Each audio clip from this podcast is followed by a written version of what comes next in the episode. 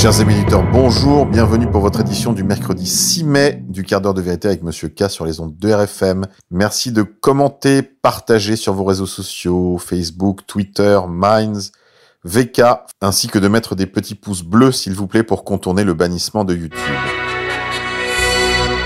Coronavirus, confinement, le gouvernement annule les charges sociales et fiscales des entreprises de moins de 10 salariés ayant fait l'objet d'une fermeture administrative. Cette mesure concernera toutes les entreprises de moins de 10 salariés qui ont fait l'objet d'une fermeture administrative pour les mois de mars, avril et mai, indique le ministre de l'Action et des Comptes Publics à France Info. Le Premier ministre a indiqué lundi 4 mai au Sénat que le gouvernement était prêt à annuler les charges sociales et fiscales des entreprises fermées durant le confinement.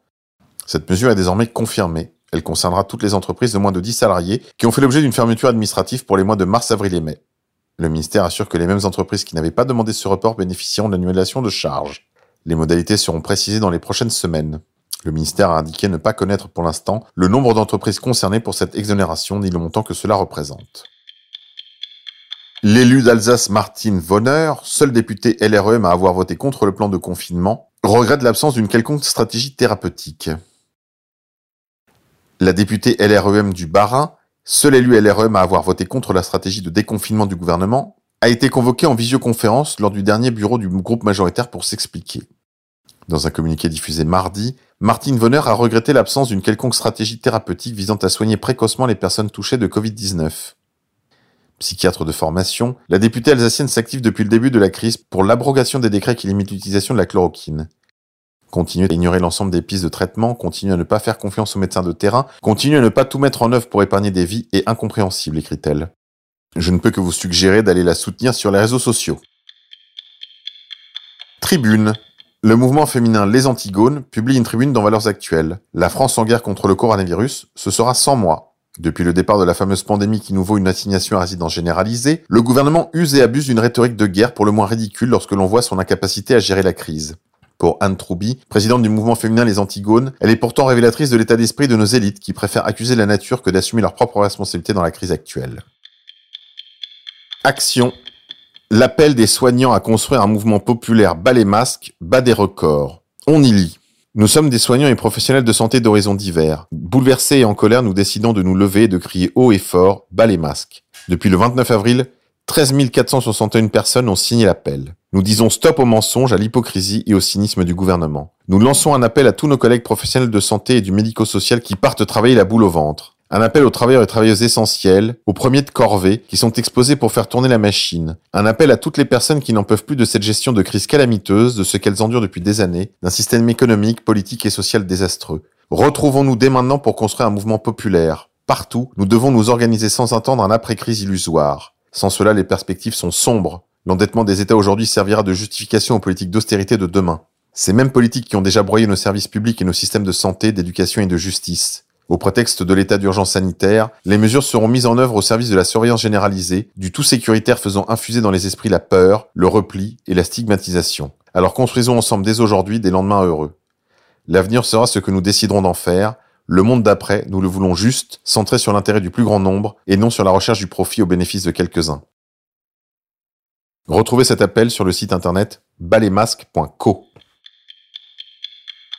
Tribune. Il faut se libérer de l'emprise américaine et se rapprocher de Moscou, clament des hauts gradés de l'armée. Publié le 30 avril dernier, une tribune publiée par le site Capital, signée d'une dizaine de militaires de rang ayant quitté le service et regroupés au sein du cercle de réflexion interarmée, s'inquiète de la participation de la France au prochain exercice de l'OTAN. Defender 2020, le prochain exercice militaire de l'OTAN, soulève un débat majeur, quand bien même on craindrait des cyberintrusions russes. Même si, pris de court par le retour populaire de la Crimée dans le giron russe, les Européens gouvernés par l'Amérique furent tétanisés par l'habileté de Poutine, il n'en reste pas moins qu'organiser des manœuvres de l'OTAN, au XXIe siècle, sous le nez de Moscou, plus de 30 ans après la chute de l'URSS comme si le pacte de Varsovie existait encore, est une erreur politique confinante à la provocation irresponsable. Y participer révèle un suivisme aveugle, signifiant une préoccupante perte de notre indépendance stratégique. La tribune conclut. Gardons-nous de deux écueils. Le premier serait de tourner le dos à Washington. Il s'agit de faire l'Europe sans rompre avec les Américains, mais indépendamment d'eux, répétait Charles de Gaulle. Le deuxième serait la tentation fédéraliste. Tant il est vrai que l'arbitraire centralisation provoquera toujours par choc en retour la violence des nationalités. L'union de l'Europe ne saurait être la fusion des peuples, mais elle peut et doit résulter de leur systématique rapprochement. Charles de Gaulle, Mémoire d'espoir. Ne manquez pas la brillante vidéo réalisée par le commandant du vaisseau amiral de la dissidence, Alain Soral. Dans la dernière livraison de son émission Soral a presque toujours raison, intitulée Couillonavirus la suite, Alain Soral se livre à un exercice d'analyse et de synthèse de l'ensemble de la situation depuis son début. Origine du virus, propagation, chiffres truqués, mensonges d'État, masque EPI, hydroxychloroquine, remède, tout y passe.